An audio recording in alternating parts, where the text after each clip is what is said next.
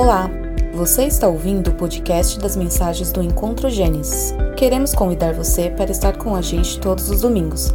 Para mais informações, acesse encontrogenesis.com.br. Centrados no Evangelho, amando Deus e amando pessoas. Boa noite a todos. Os Passos de Jesus, uma exposição em 1 Pedro. Abram suas Bíblias. Em 1 Pedro, capítulo 5. Nós chegamos finalmente ao último capítulo dessa epístola e como me alegro porque eu tenho a convicção em Deus de que essa epístola tem ministrado, tem nos confrontado, tem nos tirado do lugar comum. E eu tenho convicção que a exposição desse último capítulo não será diferente. Eu confesso, irmãos, que eu já tinha preparado esse texto, essa exposição, e ontem ali no meu escritório, conferindo tudo, olhando tudo, mais uma vez, o Senhor traz a recordação daquilo que, que somos. Traz à memória aquilo que que queima e que arde dentro de nós. Qual é a razão por que Deus ordena presbíteros? Qual é a sua função? Qual o propósito, irmãos, de termos presbíteros na igreja? O apóstolo Pedro, ele dirige sua primeira carta à igreja que está passando por muitas aflições, por muitos sofrimentos, por causa do nome de Cristo.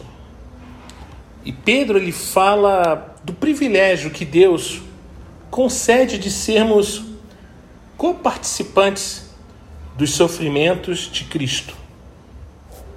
Esses sofrimentos que experimentamos durante a nossa peregrinação servem para nos mostrar a gente bonita e fofa de Deus. Serve para nos provar, mas também são motivos de muita alegria, pois aqueles que são coparticipantes dos sofrimentos de Cristo também se alegrarão na revelação de sua glória. E Pedro escreve à igreja perseguida, à igreja sofrida, à igreja aflita, que ela deve se alegrar, que ela é bem-aventurada, pois o caminho da peregrinação por meio do sofrimento, humilhação e perseguição, leva à glória da nova Jerusalém. E nesse contexto, irmãos, Pedro, aqui no capítulo 5 da sua carta, trata do ofício do presbítero. Aprendemos um aspecto glorioso do ofício de presbítero nesse capítulo, a qual eu quero convidá-los a estarmos lendo nesse momento. Vamos ler? 1 Pedro, capítulo 5. Vamos ler do verso 1 ao verso 5. E diz assim a palavra do Senhor: Aos presbíteros que há entre vocês, eu, presbítero como eles, testemunha dos sofrimentos de Cristo e ainda coparticipante da glória que há de se revelada, peço que pastoreiem o rebanho de Deus que há entre vocês, não por obrigação, mas por espontaneamente, como Deus quer, não por ganância, mas de boa vontade. Irmãos, eu peço desculpa se eu. Não como dominadores dos que lhe foram confiados, mas sendo exemplos para o rebanho que quando o Supremo Pastor se manifestar, vocês receberão a coroa da glória, que nunca perde o seu brilho. Peça igualmente aos jovens, estejam sujeitos aos que são mais velhos, que todos se revistam de humildade no trato de um para com os outros, porque Deus resiste aos soberbos, mas dá graça aos humildes. Irmãos, nós aprendemos que Deus nos concede presbíteros para pastorear-nos em meio ao sofrimento até a glória eterna. Eu quero te convidar nessa noite vermos três coisas quanto a esse tema.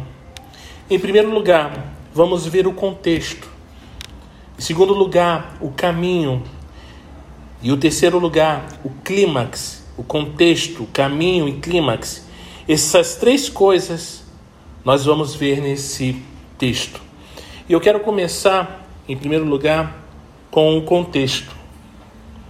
Em Atos, capi... Obrigado, né? em Atos capítulo 20, verso 28, o apóstolo Paulo ele convoca os presbíteros a pastorearem o rebanho no contexto do falso ensino. O falso ensino que vem de fora e também o falso ensino que surge dentro da igreja, ou seja, a problemática que vem de fora e a problemática que vem de dentro, que hoje nós estamos vendo muito claramente.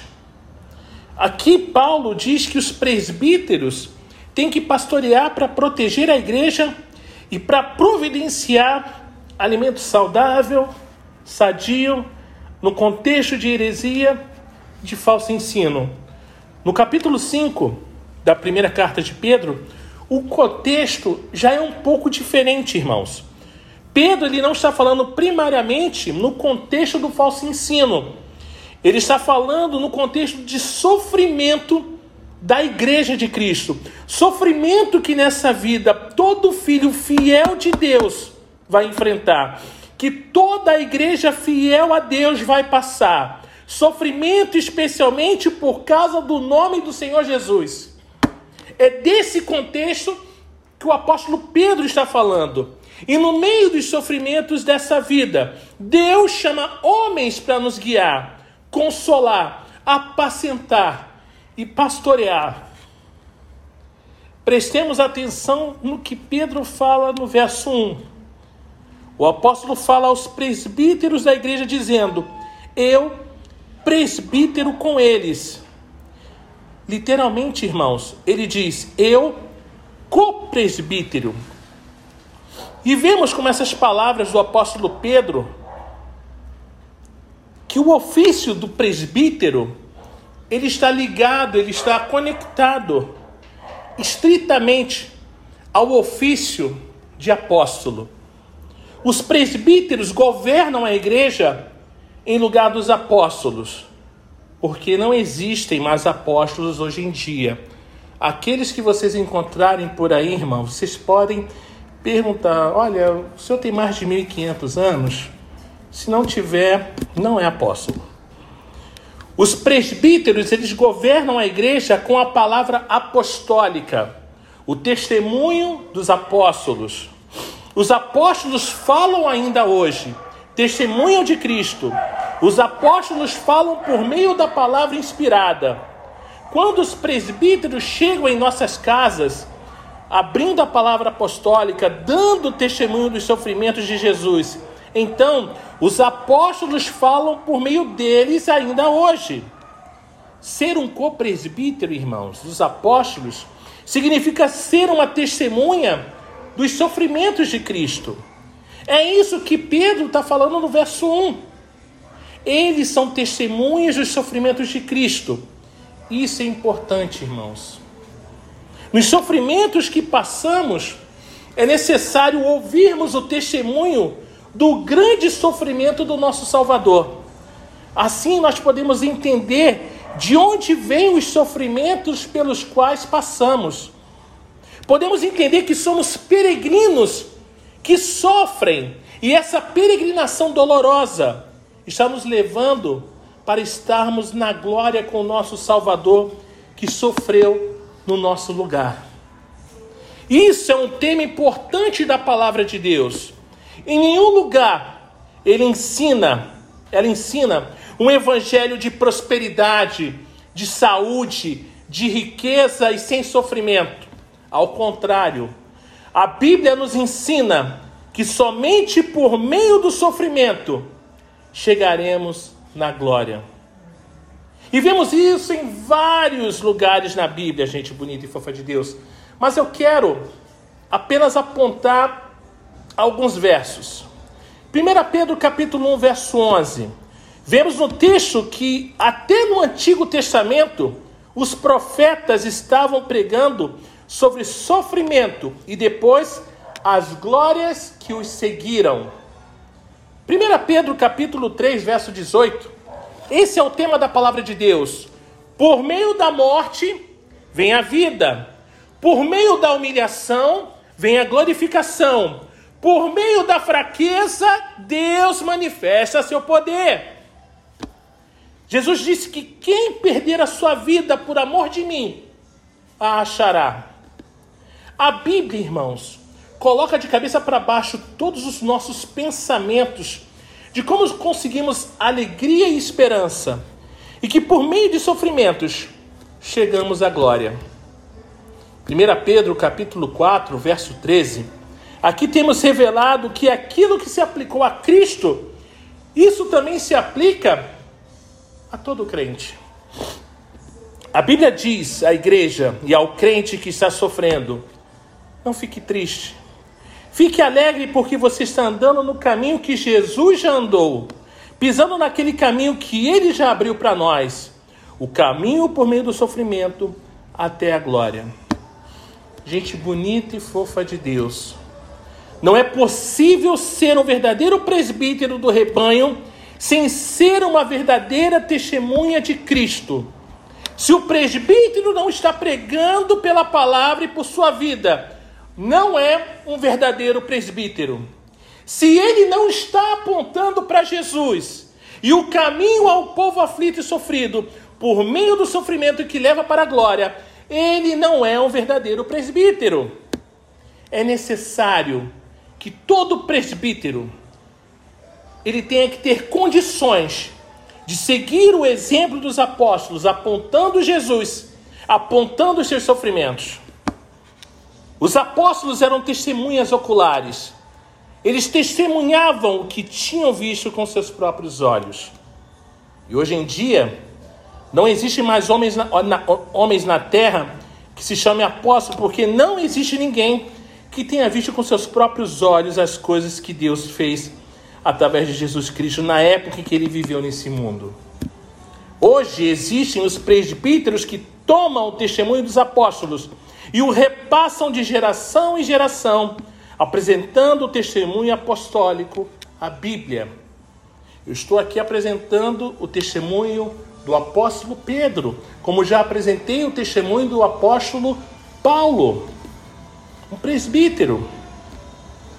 Mas apesar, irmãos, de haver essa diferença entre apóstolo e presbítero, pois os apóstolos foram testemunhas oculares.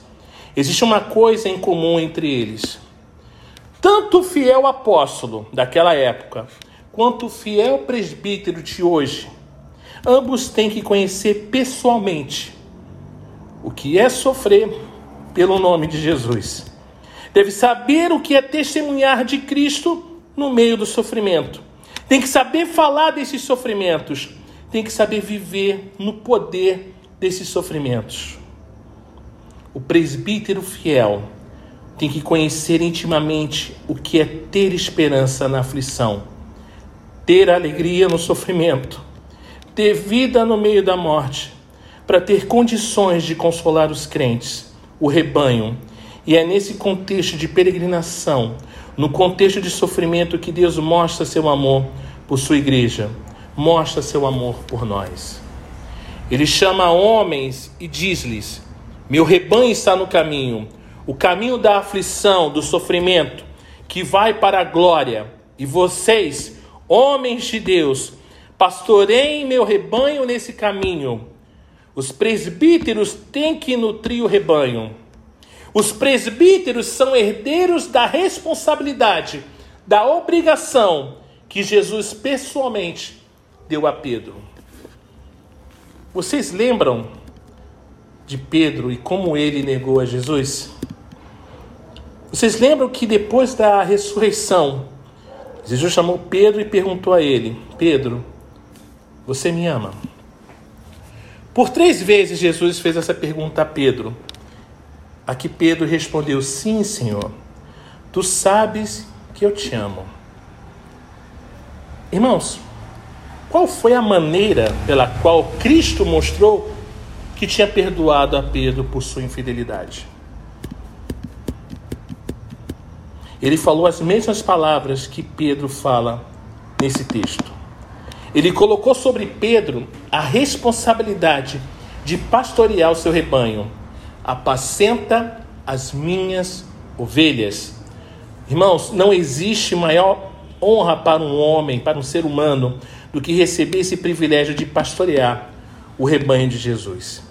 E quando Pedro fala essas palavras, pastoreai o rebanho de Deus, ele está dizendo, presbíteros, eu sou co-presbítero, eu recebi esse privilégio, estou passando para vocês também.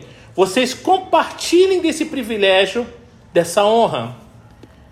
Esse é, irmãos, o contexto pelo qual Deus concede-nos presbíteros para guiar-nos. Em segundo lugar, eu quero falar sobre o caminho. O caminho para esses homens desempenharem seu ofício, podemos ver no verso 2: que pastoreiem o rebanho de Deus que há entre vocês, não por obrigação, mas espontaneamente, como Deus quer, não por ganância, mas de boa vontade. Eu não leio aqui, pastoreiem o rebanho de Deus por dinheiro, por fama, por tapinhas nas costas. Mas eu vejo de forma espontânea, como Deus quer, não por ganância, mas por boa vontade. Eu costumo dizer que o pastor é o ser humano mais solitário do mundo, porque ele pode estar cheio de pessoas ao seu lado, mas ele sempre vai estar sozinho, porque as aflições que um pastor passa, só o Senhor para conhecer o seu coração. Pedro aqui, irmãos, quer dizer que não é por obrigação. Ninguém tem que fazer o trabalho de presbítero de forma forçada. A Bíblia fala exatamente o contrário fala de um homem que almeja o ofício de presbítero. Tem que ser alguma coisa para a qual se tem uma boa disposição. Irmãos, Deus quer presbíteros que desempenhem seu ofício com alegria. Não é sem razão que Pedro usa a palavra espontaneamente, pois literalmente espontaneamente significa algo voluntário, com intenção. Ninguém deve fazer esse trabalho só porque todo mundo está chamando ou porque o pastor está empurrando a isso. Não! É algo voluntário, com um propósito. Alguém que está decidido e diz: Quero fazer isso mesmo. Irmãos, quando Deus vai levantar mais homens na igreja com esse propósito, homens que estudam, que se esforçam, que se preparam, não para conseguir uma vida melhor, em primeiro lugar, mas homens que se preparam, que se esforçam, que estudam para que cresçam em santidade e conhecimento, com o fim de serem usados por Deus para pastorear o seu rebanho. Homens que têm o propósito de servir a Deus com seus talentos em prol do rebanho Senhor Deus, nós precisamos de mais presbíteros, de mais homens de Deus, para guiar-nos nessa sofrida peregrinação até a glória. Esse texto não é um texto que fala apenas aos presbíteros, ou mesmo a um novo presbítero, mas é também para todo jovem, para todo homem da congregação. Onde está seu desejo de ser usado por Deus? Onde está você se colocando colocando a sua força maior? Qual a diferença, a diferença entre a sua prioridade na vida e a de um ímpio que mora do seu lado? Essa palavra também é dirigida a toda a congregação, às mulheres, crianças, aos idosos. A Bíblia diz que o presbítero tem que fazer o seu trabalho de boa vontade, com determinação e propósito pessoal, e não forçadamente ou por constrangimento. Será que os crentes estão ajudando? Ou será que por teimosia tiram toda a alegria dos oficiais de desempenharem seu ofício.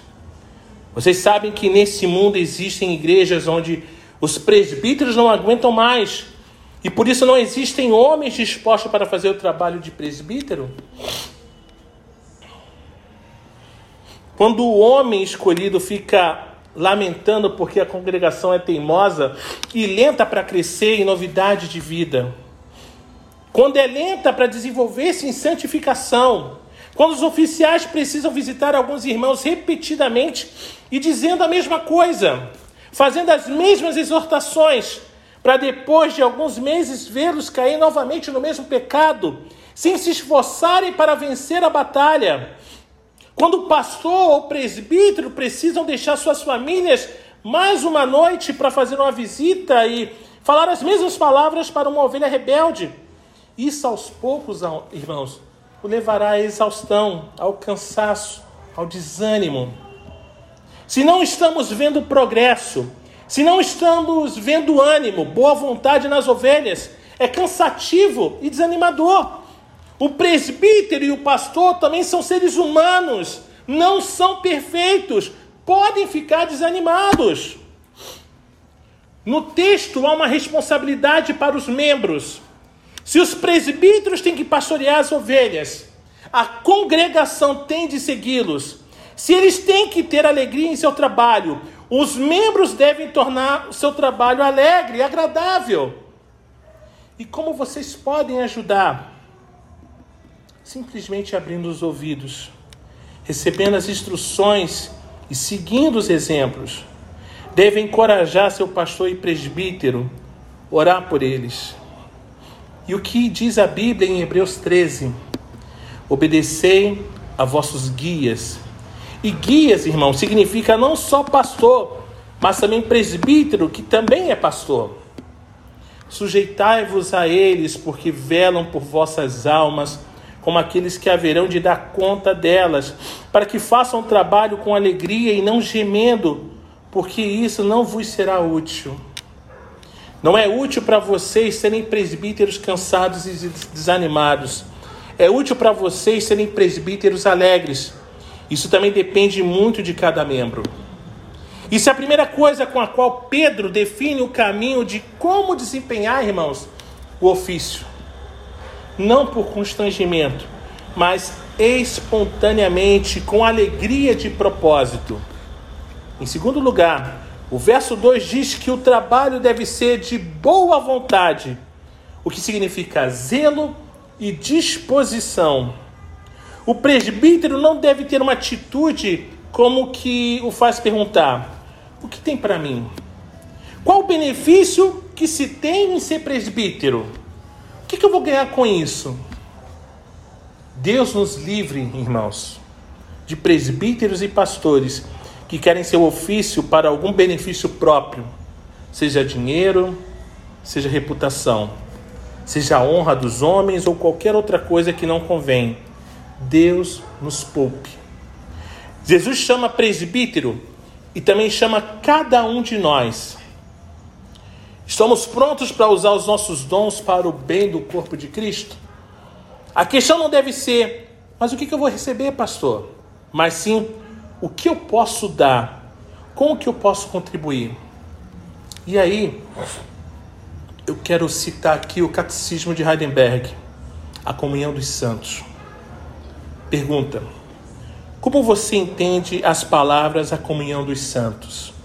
Resposta: Primeiro, entendo que todos os crentes, que todos os crentes, juntos e cada um por si, têm como membros comunhão com Cristo Senhor e todos os seus ricos dons. Segundo, que todos devem sentir-se obrigados a usar seus dons com vontade e alegria para o bem dos outros membros. É isso, irmãos, o que Deus exige de cada um de nós, de todos nós. Quanto mais dos nossos pastores e presbíteros. E Pedro, ele continua no verso 3, dizendo que os presbíteros e pastores não devem ser dominadores, e sim exemplos, modelos do rebanho. Agora veja novamente o verso 1.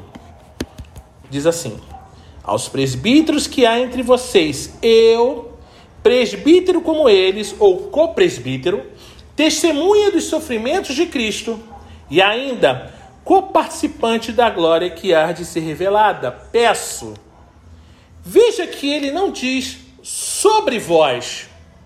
E certamente os presbíteros estão sobre nós, no sentido que eles devem nos governar, que têm responsabilidade sobre nós. A Bíblia fala isso claramente, mas aqui Pedro não quer enfatizar esse aspecto de estar sobre, mas ele quer enfatizar o aspecto de eles estarem no meio do rebanho.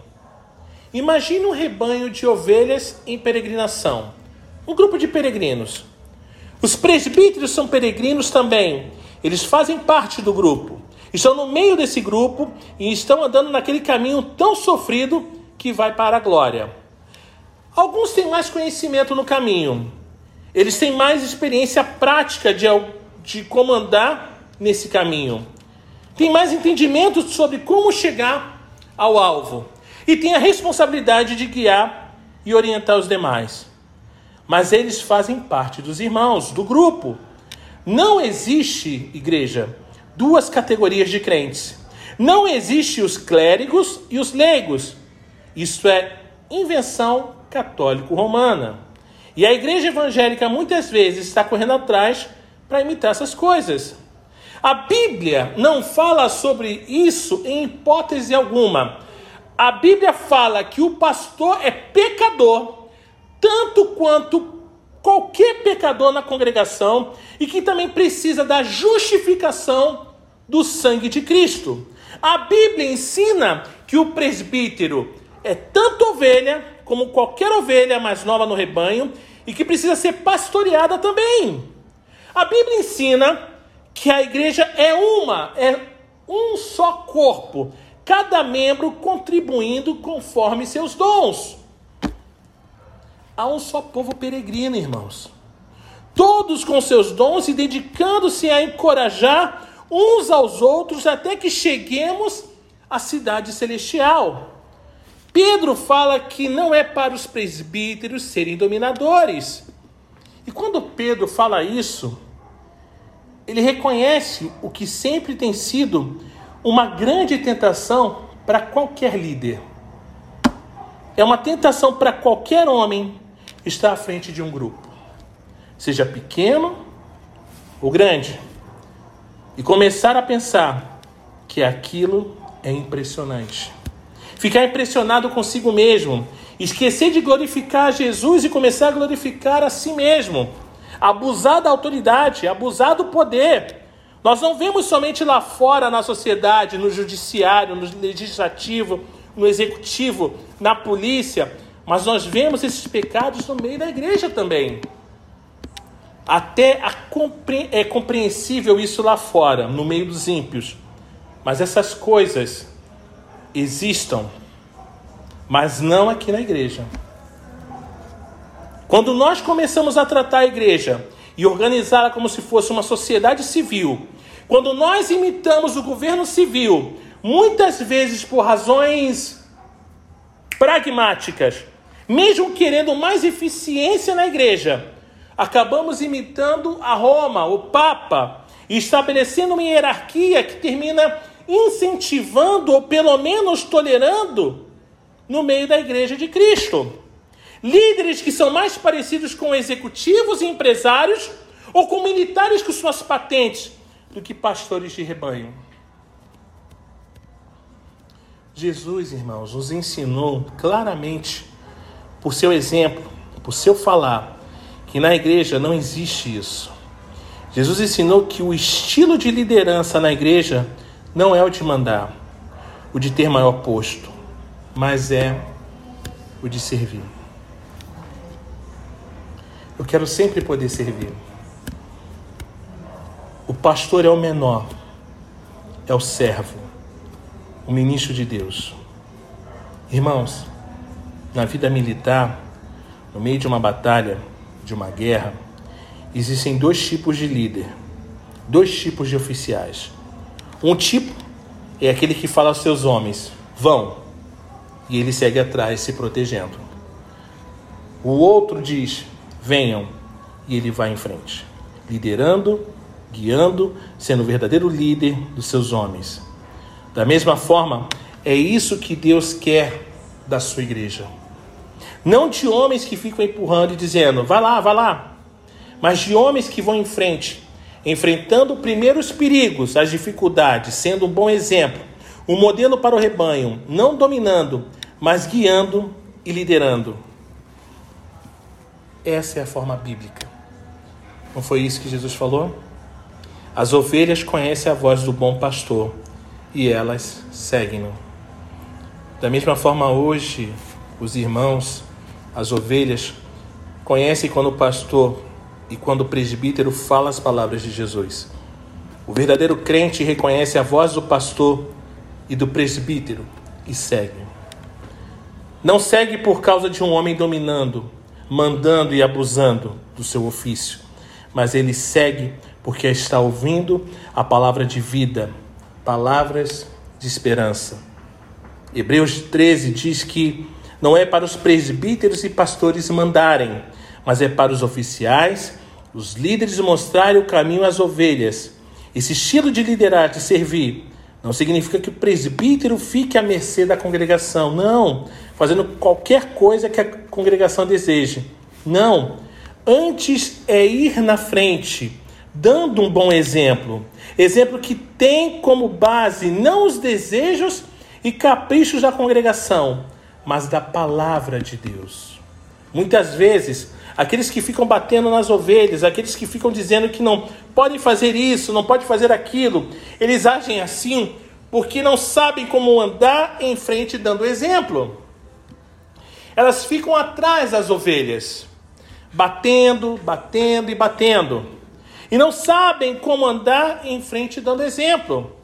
São pastores legalistas que têm sérios problemas espirituais e muitas vezes ficam batendo nas ovelhas por causa de pecados e tentações que eles mesmos estão praticando, ou pelo menos no seu coração estão querendo praticar. Mas ao invés dessa atitude legalista e desse abuso de poder, Deus quer ver pastores guiando, andando em frente do rebanho, encaminhando o rebanho nos verdes passos da palavra de Deus, da vida cristã. Devem ser de uma forma que as ovelhas possam dizer: Eu quero seguir esse homem, eu quero ser como ele é, quero imitar o exemplo dele. Irmãos, eu sei que isso é muito pesado. Isso é uma responsabilidade muito grande sobre os ombros de um oficial. E nós podemos nos perguntar: quem pode de fato aguentar essa responsabilidade suficiente para fazer essas coisas? Existe alguém assim? Existe alguém em nosso meio que acha que em tudo o que faz é um bom exemplo para o rebanho? Será que tudo o que você fala, que pensa, que faz, serve como um bom exemplo para o rebanho? Existe alguém perfeito assim? Não é possível, irmãos. Ninguém é suficiente. Nenhum pastor, nenhum presbítero é suficiente. Por isso, nós precisamos daquele que Pedro fala no verso 4, que é o Supremo Pastor. Quando Jesus, que é o nosso Supremo Pastor, reinar por meio do seu Espírito, quando ele reinar na igreja, vivificar os membros, capacitar os pastores e presbíteros, então, no poder dele, nós podemos caminhar em frente na nossa peregrinação. O pastor, o presbítero fiel, tem que ter uma ligação viva e profunda com o Senhor Jesus. Esse verso que chama os pastores à humildade, também chama cada membro da congregação de Deus a orar fielmente por seus pastores. Humildade é uma das coisas menos naturais para o ser humano depois da queda. Humildade é muito difícil de achar em pessoas que têm o dom de liderança.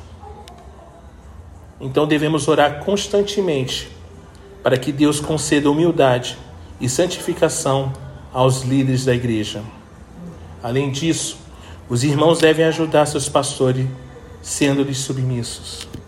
Se os presbíteros precisam ter um bom exemplo e não dominar pela força, também precisam de que a congregação responda reagindo de forma bíblica, sendo submissa, obedecendo sem que haja necessidade do pastor ir atrás, batendo sempre na mesma tecla. Quando olhamos o contexto, vemos que os presbíteros são dons de Deus para a igreja. Em terceiro e último lugar, vamos falar do clímax. Nós ouvimos a orientação de como o presbítero deve desempenhar seu ofício. Agora, nós vamos terminar falando sobre o clímax. Clímax significa o fim de tudo, a consequência final, o objetivo maior, onde nós vamos chegar, o destino, o alvo final. Porque o que está acontecendo de semana em semana nos cultos, o que está acontecendo sempre nos estudos bíblicos e na vida da igreja de Cristo, não vai continuar para sempre. A igreja não existe dessa forma para sempre. Ela tem um destino. Estamos indo a um lugar, a algum lugar, e lá vamos chegar um dia. Hoje, Jesus não está nos dando mais presbíteros na igreja para manter o status quo, mas para levar-nos à frente, para nos aproximarmos mais e mais do nosso destino. Porque está chegando o dia quando o Supremo Pastor, que Pedro menciona no verso 4, estará voltando. Ele vai manifestar-se, como diz o livro de Apocalipse: Eis que venho sem demora. Jesus está se apressando, e se Deus está dando-nos mais presbíteros hoje, é para levar-nos a encontrar Jesus na vida eterna, porque estamos viajando e somos peregrinos. Não somos desse mundo do jeito que é agora. Cada dia chegamos mais perto da nossa cidade celestial, daquele mundo sem lágrimas, sem dores, sem doenças, sem tristeza, sem morte. Hoje, o Senhor Jesus está dizendo aos presbíteros: Vocês vão guiar meu rebanho no caminho que leva ao céu. E mais à frente eu vou encontrar-me com vocês. Cuide bem da minha amada igreja, cada irmão, cada irmã, pois são ovelhas preciosas pelas quais eu paguei caro com meu precioso sangue para comprar suas vidas. Não tenhamos dúvidas sobre nosso destino, igreja. Não é apenas uma mera possibilidade que um dia cheguemos à glória. Não, é algo certo. O bom pastor deu a própria vida por suas ovelhas. E o dia está chegando quando vamos experimentar uma vida em perfeição, em perfeita abundância. Glória a Deus. Esse é o conforto que o nosso Supremo Pastor nos dá. Porque o caminho para nós peregrinos é difícil. Nesse mundo nunca podemos nos sentir completamente à vontade, completamente em casa. Somos pessoas diferentes. E os outros percebem isso, ou pelo menos deveriam perceber. Elas acham que somos estranhos, que somos esquisitos, que somos diferentes. Mas por meio do sofrimento, andamos no caminho que vai para a glória, e Deus promete a todos os presbíteros fiéis que naquele dia eles vão receber a imarcessível coroa da glória. Imarcessível significa algo que não morre, que é incorruptível, que não se estraga, que não tem fim, que não tem data de validade, que não perece. É uma glória que brilha para todo sempre, para toda a eternidade. E essa glória vai coroar a labuta dos presbíteros o seu intenso trabalho. Mas o que essa coroa? O que é essa coroa de glória, pastor? Será que no céu o presbítero fiel vai ter uma coroa física e brilhante? Será que poderemos ver ele um dia como presbítero na terra, porque ele tem uma coroa que o diferencia ali nos céus? Se nós queremos entender a palavra de Deus, irmãos, devemos entender essa palavra à luz dela mesma. Quando abrimos a Bíblia em 1 Tessalonicenses capítulo 2, versos 19 e 20, vemos a palavra coroa por duas vezes nesse texto. Pois quem é a nossa esperança ou alegria, ou coroa em quem exultamos, na presença de nosso Senhor Jesus em sua vinda. Não sois vós? Sim, vós sois realmente a nossa glória e a nossa alegria. A Bíblia diz em outros lugares a mesma coisa, que a igreja é a glória dos oficiais fiéis. E o que isso significa? Vamos pensar sobre um oficial militar, um sargento, por exemplo, que tem de levar vários homens a um determinado ponto de encontro em uma hora estabelecida. Essa é a missão dele. Vamos supor que o André é sargento já no, no, no corpo de bombeiros, ele tem que levar o seu pelotão até um determinado ponto. Se o André chegar sozinho nesse ponto, sem ninguém, puxa, ele chegou, ele conseguiu desempenhar essa função. Não, ele fracassou. Cadê o povo? Cadê o pelotão? Ele não presta, porque ele deixou para trás os seus homens. Da mesma forma, um pastor que chega sozinho no topo da montanha, onde aquele pasto vergejante, e atrás dele não vem nenhuma ovelhinha. Ah, cheguei ao pasto. Ué, cadê, o, cadê as ovelhinhas? Ficaram. Eu não presto. Eu não sou um bom pastor. Porque cabe ao pastor fiel guiar as suas ovelhinhas até um lugar de descanso e de paz. E o galardão, a coroa de glória que espera todo fiel pastor do rebanho, é que ele vai ver para todo sempre as ovelhas que ele correu atrás tantas vezes, que exortou tantas vezes, que visitou em noites cansativas quando deixou a sua própria família em casa, noites que passou tanto tempo em oração em favor delas, que derramou tantas lágrimas e investiu tantas e tantas e tantas energias e horas. Chegando ao céu, verá essas suas ovelhinhas puras, perfeitas, inimaginavelmente alegres, essa é a glória que vai coroar o trabalho do presbítero fiel. Mas eu quero contar aqui uma rápida ilustração dessa coroa de glória que galardoa o trabalho de um presbítero fiel. Anos atrás, década de 70, numa igreja reformada em algum lugar, um homem no meio da igreja estava recebendo muitas exortações de um presbítero. Ele tinha que andar de carro, esse presbítero, cerca de 45 minutos para chegar na casa daquela ovelhinha teimosa. E depois de anos e anos de visitas, de trabalho cansativo, de lágrimas, de exortações, finalmente aquela ovelhinha ela foi excomungada. Foi colocada fora da igreja e fora do reino dos céus porque permanecia nos seus pecados e na sua rebeldia. Como eu disse, isso aconteceu nos anos 70. Alguns anos atrás, esse presbítero voltou nesse lugar e se encontrou na rua com esse homem. Ele agora tinha voltado para a igreja, tinha se arrependido. E ao ver o presbítero, ele disse: Presbítero, seu esforço, suas exortações deixaram uma profunda impressão sobre mim, sobre minha consciência mesmo durante esses anos em que eu estava afastado da igreja. Agora eu lhe agradeço e agradecerei por toda a eternidade, para sempre, porque se Deus não tivesse usado sua fidelidade como presbítero, eu estaria indo para sempre para o inferno. Irmãos, essa é a alegria, essa é a coroa de glória que Deus nos promete. Não existiria alegria maior do que chegar ao céu, estar com Jesus e reconhecer a presença de nossas ovelhas. Quando às vezes parecer demais, quando estiver cansado com mais um irmão ou irmã deslizando no caminho, quando você às vezes pensar que não aguenta mais, lembrem-se da coroa da glória.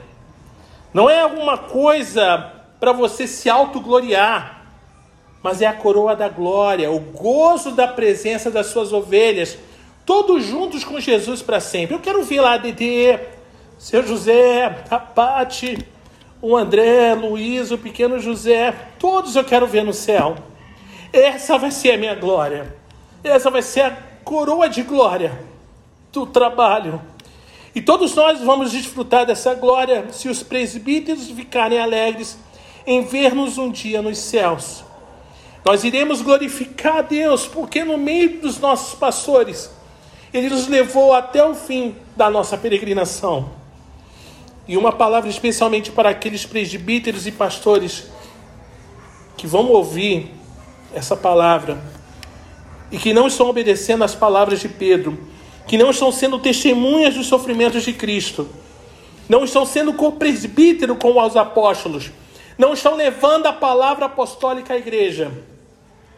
Presbíteros que estão abusando e se apropriando da igreja e das ovelhas não têm essa promessa de uma coroa de glória, mas esses têm a garantia de que Jesus, ao voltar, vai dizer: Falso pastor, eu não te conheço, nunca vos conheci. Uma palavra para aqueles que estão correndo atrás de pastores e presbíteros falsos que não pregam Jesus Cristo. Se esses pastores não conhecem a Cristo, nem são testemunhas de seus sofrimentos, nem estão lhes alimentando com a palavra apostólica, eles não têm condições de levá-los pelo caminho do sofrimento que conduz à glória. O destino será outro. E se vocês estão se deixando enganar, eu lhes advirto: arrependam-se e busquem um pastor fiel, um presbítero fiel, que vai levá-los até o encontro de Jesus na glória. E agora, uma palavra para todos nós que somos crentes em Jesus. Estamos sofrendo? Estamos tendo dificuldades de caminhar no caminho? Às vezes as tentações do mundo e os sofrimentos são demais. Jesus conhece, ele entende, ele sabe muito bem o que é isso, irmão. Ele sabe o que é sofrer. Hoje Jesus está dando sua resposta a todos nós. Eis aqui o presbítero, o homem de Deus que ele manda para ser para guiar-nos por meio do sofrimento até a glória. Estamos chegando, irmãos, a uma alegria tão profunda que nem se compara com os sofrimentos que estamos passando agora, porque tenho por certo que os sofrimentos do tempo presente não podem ser comparados com a glória que há de ser revelada em nós. Que Deus nos bendiga.